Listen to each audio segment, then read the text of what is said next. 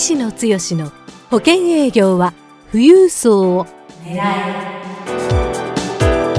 この番組は相続事業承継コンサルティング協会代表理事の石野剛が年々厳しさを増す保険業界で生き残っていくための富裕層営業術について協会員の成功事例を交えながらリスナーからのご質問にお答えする番組です。営業のヒントをぜひつかみ取ってください。こんにちは三木田友です。石野剛です。石野剛の保険営業は富裕層を狙い今日は第53回目をお届けします。石野さん今日もよろしくお願いいたします。はいどうぞよろしくお願いいたします。えー、今日ですねあのお届けするのはですね、はい、5月6日月曜日なんですけども、はい、ちょっとあの先週はですね、うん、あのゴールデンウィーク中ということで、はい、1週ですね、お休みをいただいたんですけども、はい、えー、まあ、今週、まあ、今日もまだねあの配信日はお休み祝日、ということですけれども、うん、あのいよいよあの5月から連休明け本格的に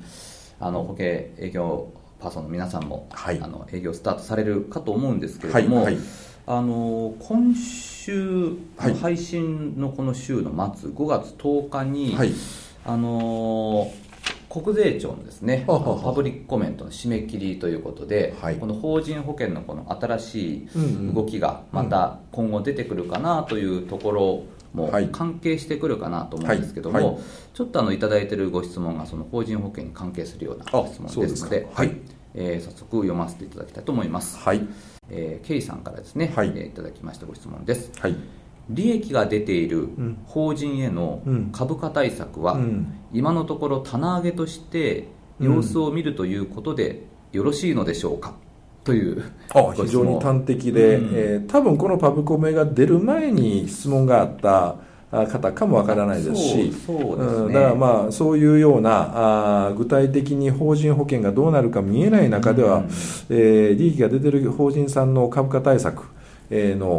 動き株価対策株価対策ですよね、うん、はい、えー、要は事業承継のポイントをたいという話かもわかんないですよね。そ、ねはい、まあ、そこを含めていずれにしても、えー、利益が出ている企業さんに対する保険の提案、えー、ができないかどうかということが一つポイントになろうかと思いますが、えー、一つはですね、えーもしこれが多分パブリックコメントの流れでいったら6月もしくは7月、うん、まあ早い期間にある一定のルールが見えてきてますので、うん、えー、それに基づいた、えー、法人保険の販売ができるという、うん、それからいくとちょうど今、えー、その商品研究をしっかりやっておく、うん、えー、商品特性が今後業界としてどういうような、あえー、税務的なルール損金ルールに沿った形で、えー、法人の提案でどういう効果があるのか、はい、ということを考える必要がまずあるでしょう、はい、K さんがね、えー、一社専属なのか代理店なのか、えー、自分がどういう法人保険を得意にしてたのかというところがありますけども、えー、少なくとも今まで、えー、展開してた例えば全額損金の、ね、非常にエスカレートした、ああいう節税保険をポンと一発何千万単位で売っていくっていうようなね、そういう保険の提案の仕方はもうこれからはなくなると。いうことですから少なくともその商品提案のね、えー、内容構成を変えていきながら自分の事業計画というかやっぱりキャッシュポイントにつなげていく、えことを考える必要があると思いますよね。そこから言うと、えー、このパブリックコメントが出る前で、えー、利益が出てる、もしくは事業承継上の株価対策っていうこと、まあ、要は利益を圧縮して株価を下げるっていうようなね、そういう効果のある保険をとりあえず棚上げするかどうかということで言われてるんでしょうけども、まず一つはやっぱり、今、パブリックコメントが出る前であったとしても、唯一、ある意味法人の保険で提案できる商品群がありましたよね。はい。え具体的に言ったら、福利厚生プランとしての、まあ、全養老というか、養老保険、えー、これは一定のルールに基づいて退職金準備という方策であれば、えーまあ、保険の提案ができるし本来なら資産形状のものが半分損金、なおかつ貯蓄性が非常に高いと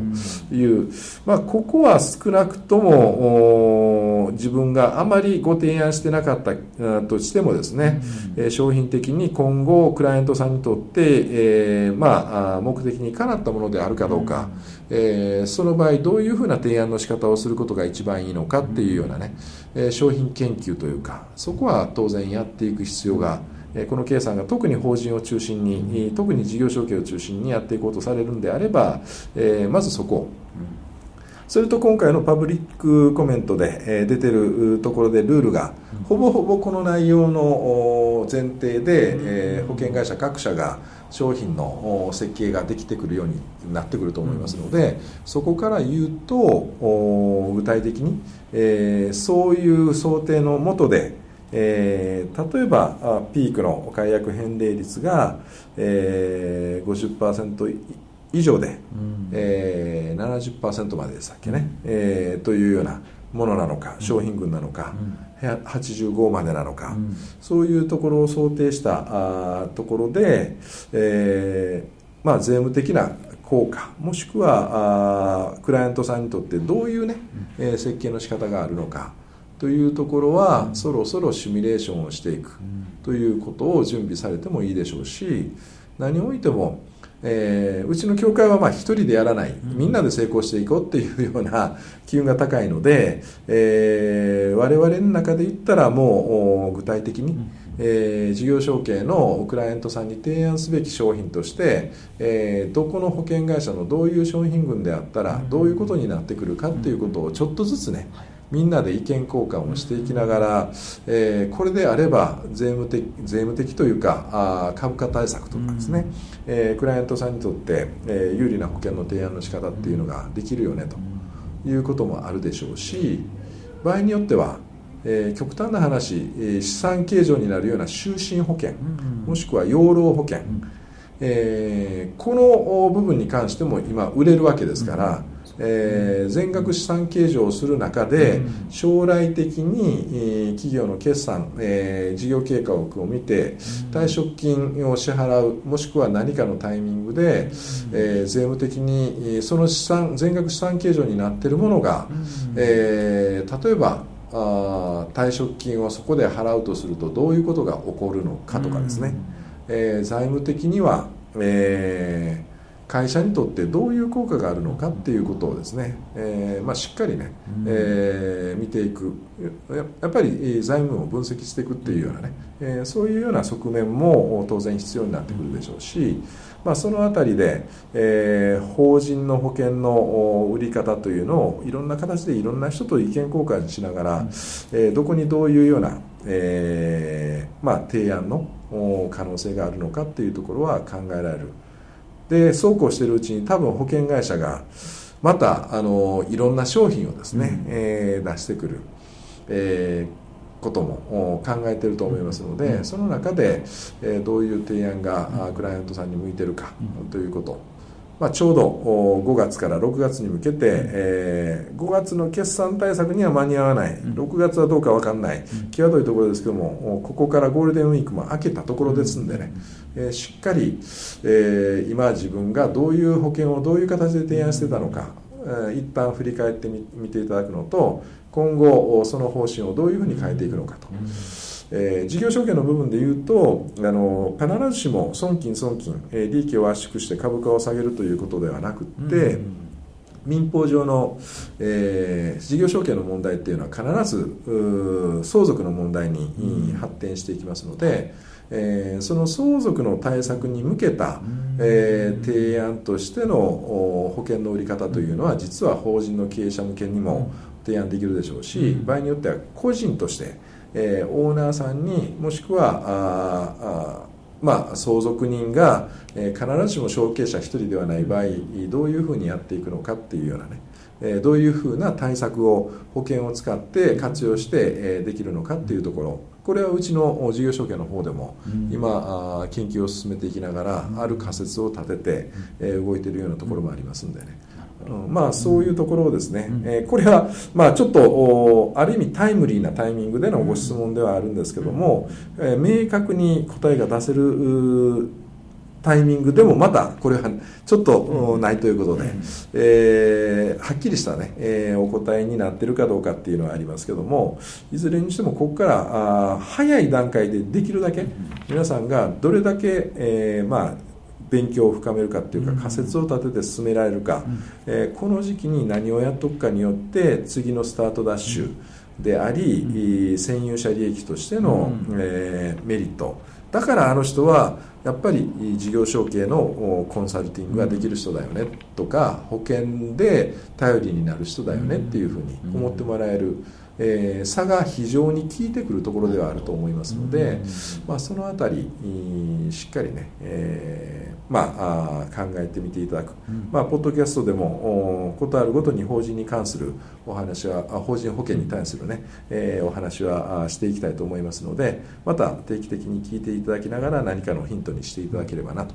いうふうには思いますけども。はい、あのー今のお話でいきますと、はい、あの各保険会社が、はい、えー、まあ、国税庁のその通達に沿った商品を6月からまあ7月にこう出してくるだろうなというタイミングで、はい、ちょうどあの6月の25日から、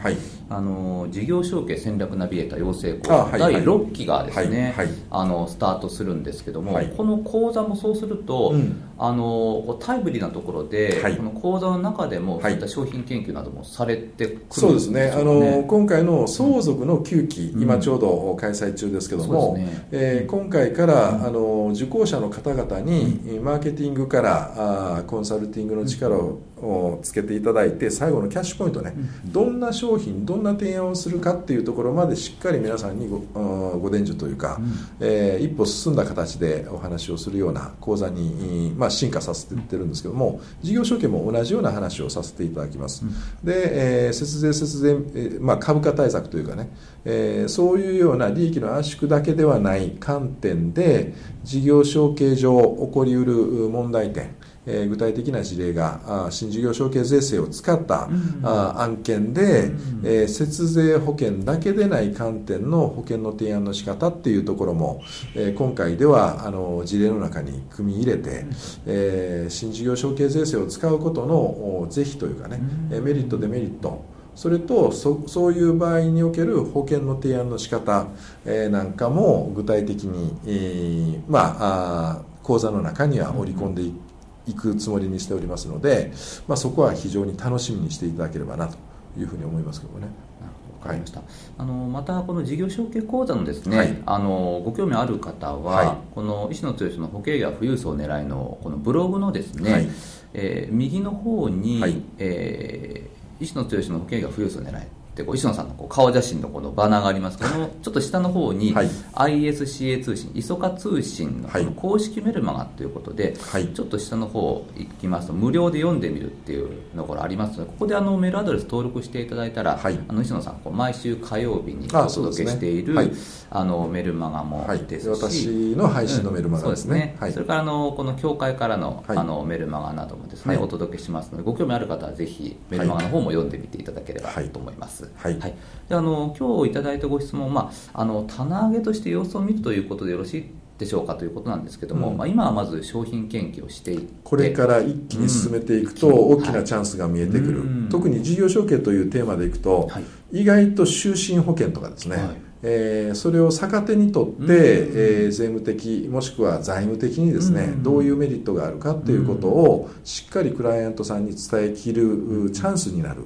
えー、ことにもなりますので、はい、えー、そのあたりはしっかり皆さん、えー、学びを深めていただく、で我々と一緒に学んでいただくという形にしていくと大きなチャンスがむしろ法人保険でも出てくるんじゃないかなというふうに思いますね。なるほど。はい。わかりました。ありがとうございます。それでは、あの、石野剛の保険営業は富裕層を狙い、今日は第53回目をお届けしました。石野さん、今日もありがとうございました。はい、どうもありがとうございました。番組からお知らせです。ただいま、石野剛へ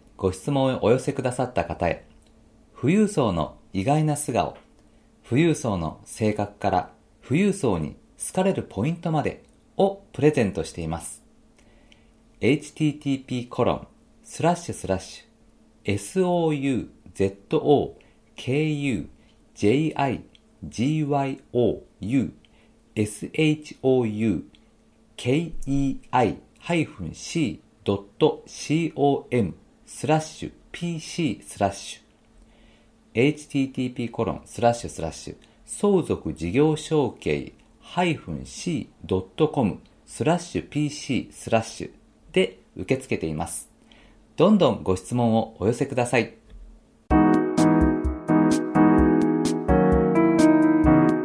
今回の番組はいかがでしたか？番組では石野剛への質問をお待ちしております。保険営業は富裕層を狙えで検索していただきこの番組のホームページからご質問をお寄せくださいそれでは次回の番組を楽しみにお待ちください。